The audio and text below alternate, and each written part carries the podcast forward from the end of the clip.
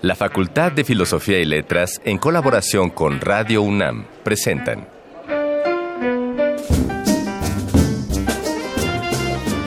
Lecturas de pasillo y debates de jardinera.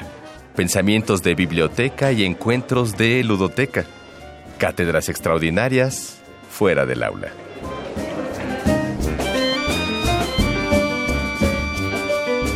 Eureka. Un programa con filo, Sofía y letras.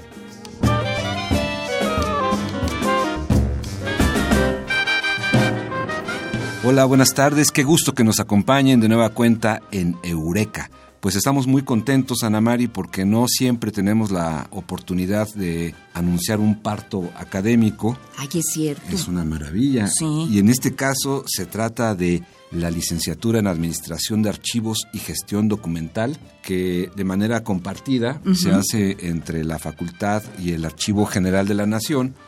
Y para ello nos va a acompañar en un momento más el doctor Bernardo Ibarrola y nos dará mayores detalles al respecto.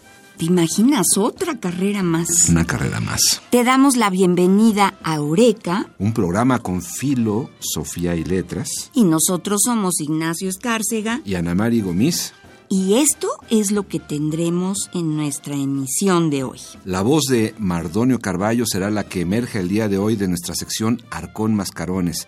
Este tesoro vocal versará ahora sobre la discriminación lingüística que de una manera u otra persiste aún en nuestro país. Bueno, Y mejor aún, ya como coronando la cereza en este pastel vespertino que además todavía nos trae aromas de celebración del Día de la Independencia, vamos a tener en la colección de historias de Yo Solo Sé a Susana del Sagrado Corazón Aguirre y Rivera, que nos va a contar sobre el origen de la ventanilla de información en la torre de rectoría. Sin más preámbulo y con toda la buena voluntad de entender y de platicar y de difundir la cultura y lo que hacemos en la facultad, iniciemos con Eureka, un programa Con filo, Sofía y letras.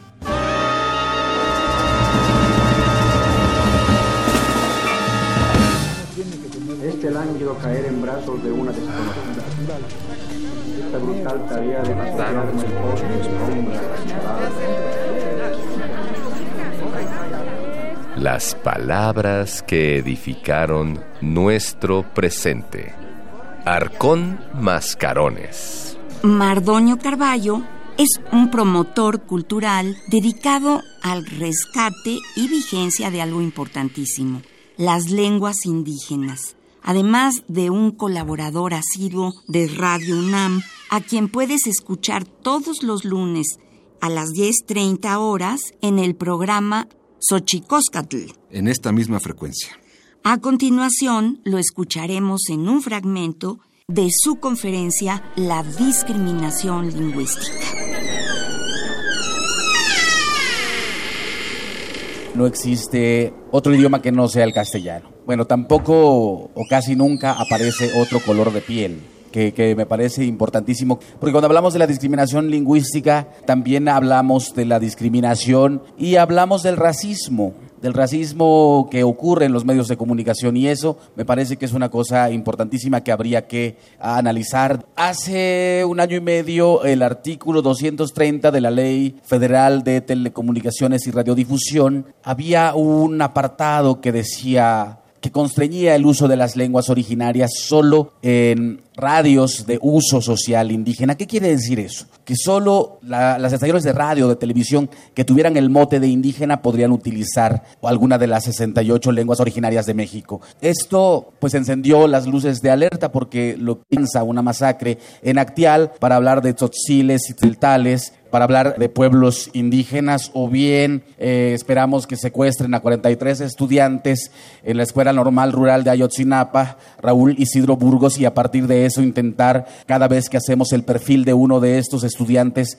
desaparecidos para decir que eran o pertenecían a algún pueblo originario. Pero yo los invitaría a todos ustedes a que nos viéramos un poco las caras, los rostros, el tono de piel, Mucha gente podrá decir que no habla una lengua originaria, pero ser y pertenecer a México desde su raigambre profunda no necesariamente se ve reflejada en el uso de la lengua originaria de cualquiera de las 68 lenguas originarias de sus 11 grupos lingüísticos que aún hoy existen en México.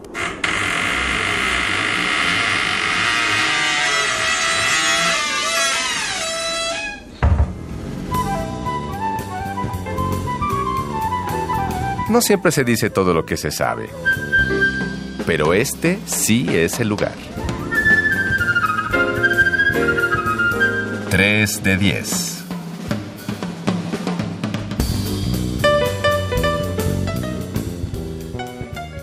Bueno, pues le damos la bienvenida en esta emisión de Eureka a Bernardo Ibarrola, el doctor Bernardo Ibarrola, para que nos platique de esta nueva carrera que hay en la facultad. No contentos con ya tener 15. Ahora tenemos 16. Ahora ya hay 16 criaturas. Y entonces esta tiene la particularidad de que está compartida de algún modo con el Archivo General de la Nación. Así es. Bienvenido, Bernardo. Bienvenido, nos... Bernardo, historiador, compañero muy querido. Muchísimas y gracias. que se encarga, es el secretario de eh, Estudios profesionales. estudios de profesionales de la Facultad de Filosofía y Letras. Imagínense, o sea, es como un rector, pues son Este- como son 16 carreras. Hay 16 carreras. Eh, está bien comenzar por ahí, explicar que la Facultad de Filosofía y Letras en realidad es como una pequeña universidad. El doctor Linares es como un pequeño rector y no tan pequeño. Hay universidades completas que tienen, por supuesto, menos carreras y menos alumnos.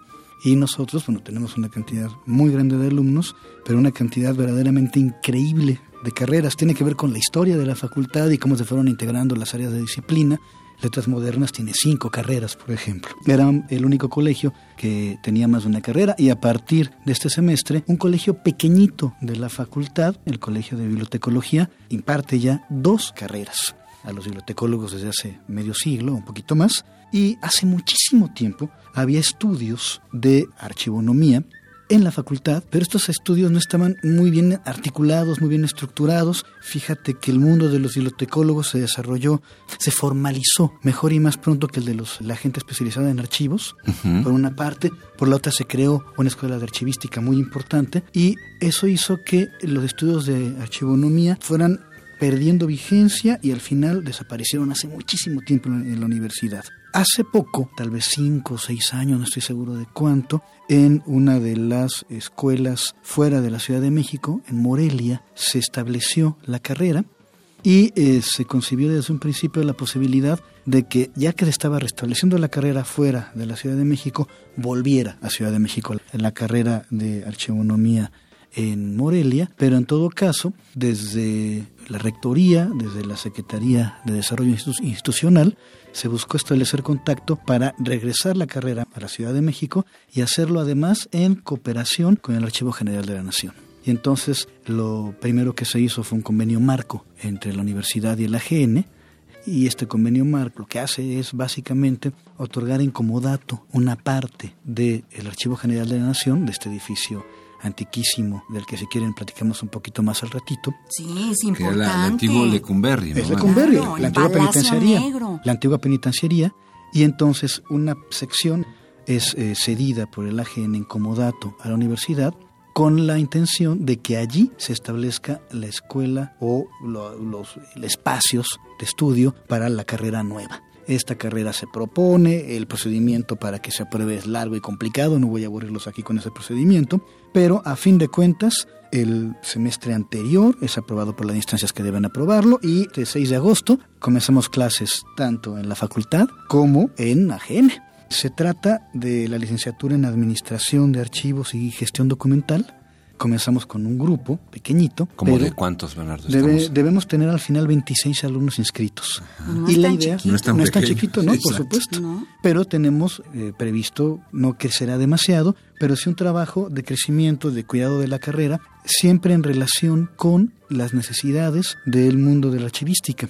Y el lugar no puede ser más apropiado. En este momento en la GN, desde hace algunos años, se está expandiendo y construye unos edificios verdaderamente extraordinarios e impresionantes, junto a lo que eran los edificios del conjunto original de la penitenciaría de Lecumberri, los anexos técnicos que les llaman, para que tengan una idea, bueno, son un par de edificios monumentales muy grandes, es, tienen cerca de 12.000 kilómetros cuadrados, 12.000 metros cuadrados, perdón, de superficie, y pueden albergar cerca de 150 kilómetros lineales de documentación. Qué es, decir, es todo el AGN que estaba en las celdas de, la penitenciaría que se va en esta zona, pero sobre todo tiene una zona de laboratorio y servicios. Y es exactamente en esa zona de laboratorio y servicios donde está, digamos, la médula de la relación entre nosotros, la UNAM, con la carrera, y el AGN. Esto es, la idea es formar a los jóvenes que se van a dedicar a la archivística y a la gestión documental en una escuela teórico-práctica en el más puro, en el más estricto sentido del término.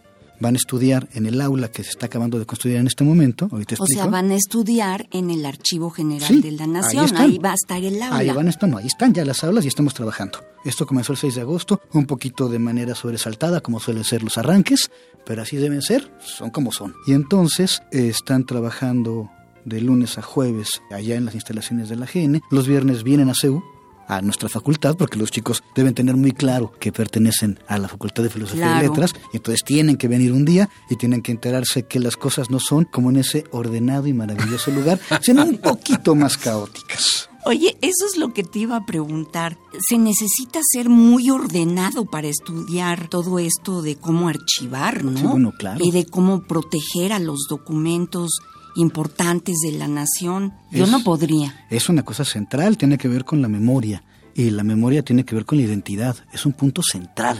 Los gobiernos sucesivos que hemos tenido lo han ido cuidando progresivamente y espero que sigan en esa línea, porque es un asunto central.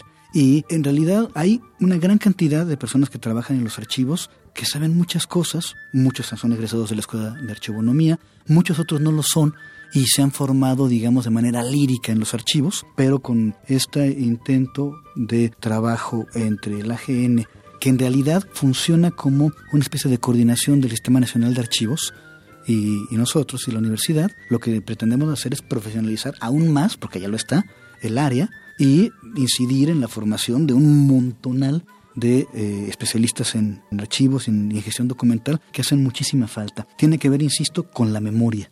Y la memoria es la identidad. ¿Quiénes Claro, somos? es lo que somos. Es lo que somos. Y eso a ti cómo te sabe, Bernardo, como historiador. Sí, O sea, claro. a Me central. de- ¿no? Me central. Yo eh, estoy aquí un poquito por eso, porque quien tiene mayor información sobre la carrera es la coordinadora, la doctora Brenda Cabral. Yo creo que se le podría proponer que viniera un día a platicar con ¿Cómo más, no? con más Sí, detalle de claro. lo que hacen, Sí, sí. Porque ella tiene una capacidad técnica y un conocimiento sobre el área extraordinario. Pero yo me metí en esto, bueno, pues porque tenía que hacerlo, me toca en la jefatura de la división, pero sobre todo porque soy historiador y pasé muchas horas y muchos días y muchos meses trabajando en el AGN como historiador. Y entonces es muy emocionante porque Lecumberri es un lugar de una gran densidad. Y esa densidad la estamos multiplicando. Y a mí me emociona mucho estar en eso, ser parte de eso. Lecumberri, la penitenciaría, se inaugura en 1900.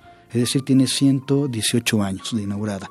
Se inaugura como una cárcel modelo, es uno de los orgullos del porfiriato, junto con la Castañeda, junto con el Teatro Nacional, es decir, se está pensando en cómo se va a ce- a celebrar el centenario. Que era es- la modernidad. la ¿no? modernidad absoluta. Ya para ese momento no es tan absoluta. Y para 1900 ya hay críticas importantes al sistema panóptico. Ya el sistema panóptico, que es un sistema de... Que en San Luis De Potosí cár- también, de también cárceles. está. Sí. ajá, el Centro de las Artes de San Luis Potosí también. es un sistema panóptico, ya se está criticando porque a partir de las ideas de un filósofo británico sobre la idea de la Vigilancia. vigilancia, pero es la regeneración o la reconversión, tiene que ver con esta idea verdaderamente atroz, ahora lo sabemos, del aislamiento. La idea, cada una de las celdas de Lecumberri y de todos estos sistemas panópticos, es que el detenido, el sentenciado, purgue su condena 23 horas al día detenido en la celda solo Ay, qué horror.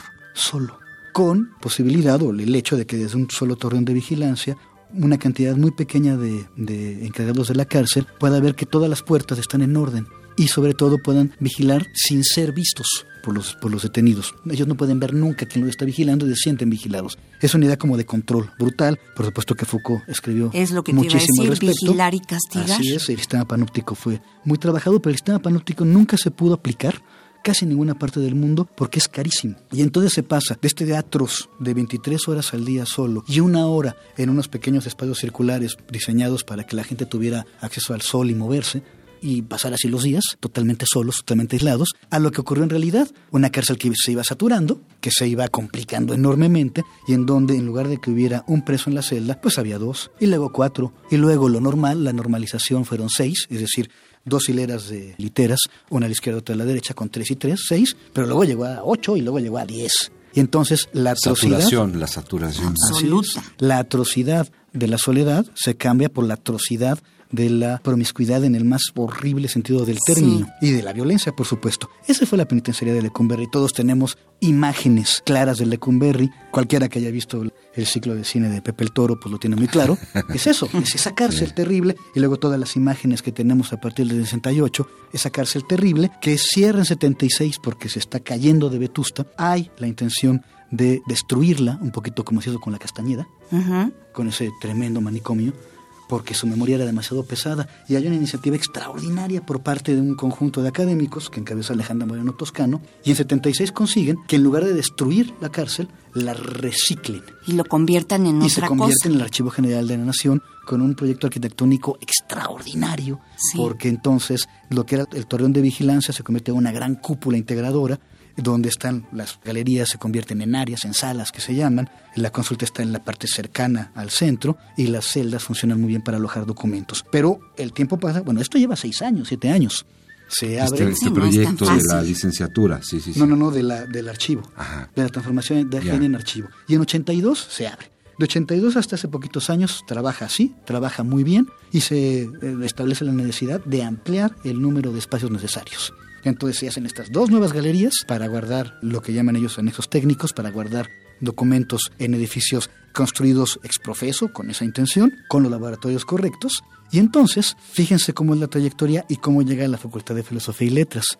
Eso nace como cárcel, se transforma en escuela y ahora por nosotros se transforma en archivo y ahora se hace escuela. Ah, qué bonito. Entonces el lugar en donde la gente Sí. era detenida, ahora la gente está allí para formarse. Eh, como arrancamos con un poquito de prisa, aunque el proyecto estaba muy bien planteado, tuvimos que improvisar un aula en una de las galerías. Justamente en esas galerías con esos espacios terribles donde estaban un poco los lavaderos y las visitas y todo esto que ahora están cubiertos y son muy bellos, pues hicimos una pequeña aula en lo que está concluido el edificio que está eh, restaurando la UNAM. El, el acuerdo con AGN es que nos prestan durante un tiempo muy largo, creo que son 99 años, el espacio y la UNAM lo restaura. Y entonces, pues la Dirección General de Obras de la UNAM se lo toma en serio, no recibe una, una, una galería, recibe uno de los edificios que, digamos, mm, enmarcan el conjunto, es un conjunto cuadrado, entonces fuera del sistema radial hay un par, hay cuatro o cinco edificios eh, en forma, por lo menos dos en forma de L, donde se alojaba, me temo que la enfermería y algunos dicen que la morgue, no estoy muy seguro. Pero es un edificio pues, nobilísimo, con una estructura eh, de mampostería y acero, columnas de acero, suponemos que importadas desde Francia y muy seguramente forjadas en los talleres de Eiffel, eh, que eh, durante muchísimo tiempo fue recibiendo muchas, eh, muchos, digamos, arreglos inconscientes, recubrimientos, mosaicos, plafones, se quitó todo se dejó el muro, se dejó el techo, se dejaron las columnas, son de una belleza increíble y ahí, en ese espacio, se meten cuatro aulas, dos abajo, dos arriba, un espacio de estudio, un laboratorio de, eh, sistemas de información y, y además algunas oficinas para la gestión de la carrera y aquello es pues uno de los lugares más bonitos que puedo imaginarme para estudiar. Eh, entonces pues estamos muy contentos. Lo cuentas de manera tan extraordinaria, Es que es extraordinario. doctor Ibarrola, Sí, sí, sí. que dan ganas de irse ahí a trabajar un rato, ¿no? Sí, sí. A mí me encantaría quedarme leyendo documentos de la Nueva España. Pues además da mucho, da mucho orgullo desde el punto de vista de la ciudadanía. O sea, como, Exacto. como ciudadano de este país, a mí todo lo que nos cuenta Bernardo me da mucho gusto. Es, es Ahí yo, nos da orgullo. Ahí yo siento que mis impuestos sí que están funcionando Sí. para algo. Vaya ¿no? que lo están haciendo. Y además Claro. los arquitectos nuestros de la UNAM, la arquitecta Diana Zamacona y el arquitecto Alberto Hernández, están encantados porque es muy difícil recibir un edificio de tal nobleza con tales instrucciones que es respétenla. Por ejemplo, los salones no están adosados a los muros, están un poquito como en el chopo, Sí. que es una estructura que no Que toca. fue una gran Sí. labor, por cierto. Claro, Sí, que no toca y que no humilla. Tenemos los También salones sin tocar los muros, en una estructura metálica en el centro que además juega, dialoga con maderas y metales, que es lo que hacen ellos. O sea, que es lo que ya estaba ahí. Entonces es bellísimo. Y junto, junto a ese espacio, hay otro edificio que también pertenece al acuerdo, que todavía no comenzamos a elaborar y en donde haremos algún proyecto que tenga que ver muy seguramente con el Colegio de Historia eh, o con otras áreas de la facultad y que tenga que ver exactamente con lo que acabas de decir, con permitir la eh, presencia, sistematizar la presencia de investigadores nuestros o visitantes investigadores nuestros para trabajar sistemáticamente también en las labores de catalogación del Fondo Documental del Archivo General de la Nación. Eso ya lo hemos hecho antes en la facultad. Yo sé. Pero la idea es volver y volver de manera definitiva, estructurada, permanente. Si nos abrieron la puerta, ya no nos vamos a salir. No, claro que no. claro que no, Bernardo Ibarrola.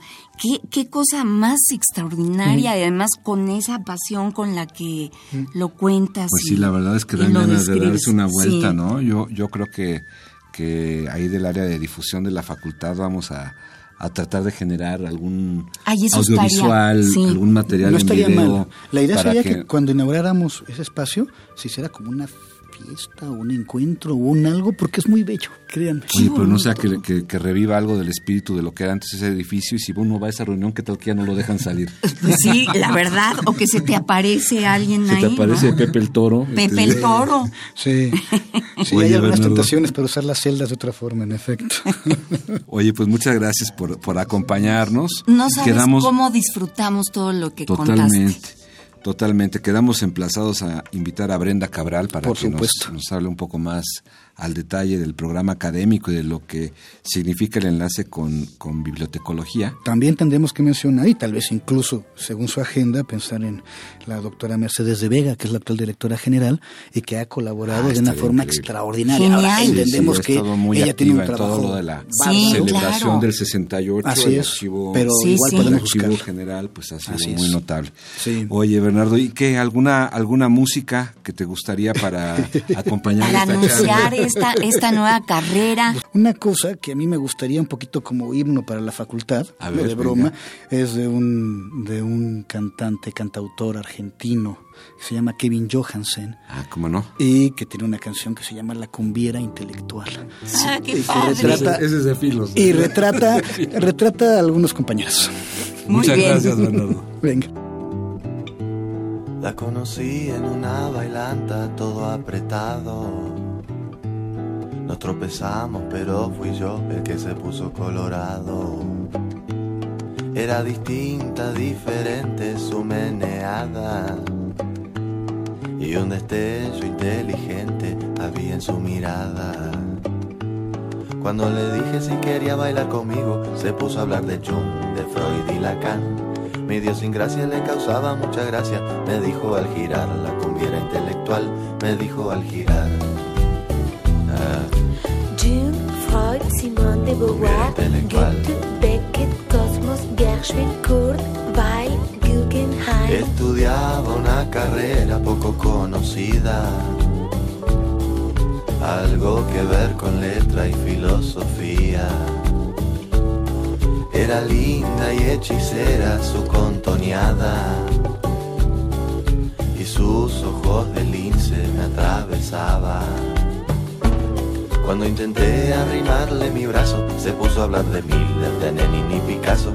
Y si osaba intentar robarle un beso, se ponía a leer de Neruda unos versos. Me hizo mucho mal, la cumbiera intelectual no la puedo olvidar. Esa cumbiera intelectual. Eureka, un programa con filo, Sofía y letras.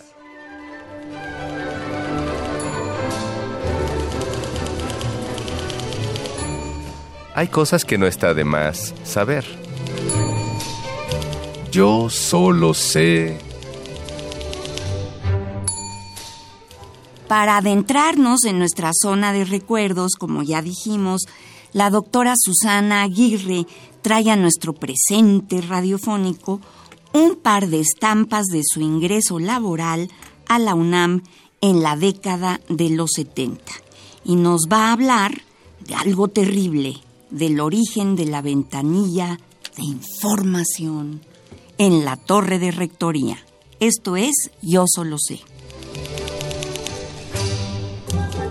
Hola, soy la doctora Susana de Sagrado Corazón, Aguirre y Rivera. Yo soy como que muy curiosita en muchas cosas, entonces me dijeron que íbamos a tener que hacer una ventanilla de información en rectoría porque no había nada dicho ni nada establecido. Y bueno, nos dieron 15 días. La idea era que fuéramos a todo lo que fueran facultades, institutos, eh, recorrer toda ciudad uh, universitaria en ese momento para poder dar toda la información. El maestro Cuauhtémoc empezó con estas cuestiones de planeación. Nos dieron cursos de planeación, vinieron gente de todo el mundo, entonces fue muy interesante porque empecé a trabajar cuestiones que estaban relacionadas con la misma pedagogía. Pero en eso me dicen, pues como ya usted tiene más o menos conocimiento, ya sabe cómo está aquí la universidad, por favor organice la primera ventanilla de información que se dio en la rectoría. En ese sentido estábamos ahí Gonzalo y su servidora. Entonces fue muy interesante porque así como tenían ahora filas en todas las facultades para ver qué era, cómo era, nosotros lo tuvimos acá. Inicia eh, precisamente los SHs. Una anécdota que a mí me pasó fue muy simpática, era un alumno, bueno, un aspirante que venía de provincia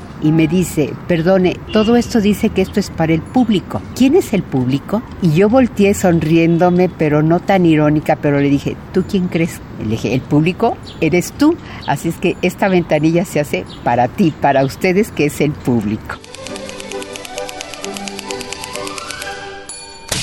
Un minuto menos sería tacañería, pero un minuto más sería un exceso.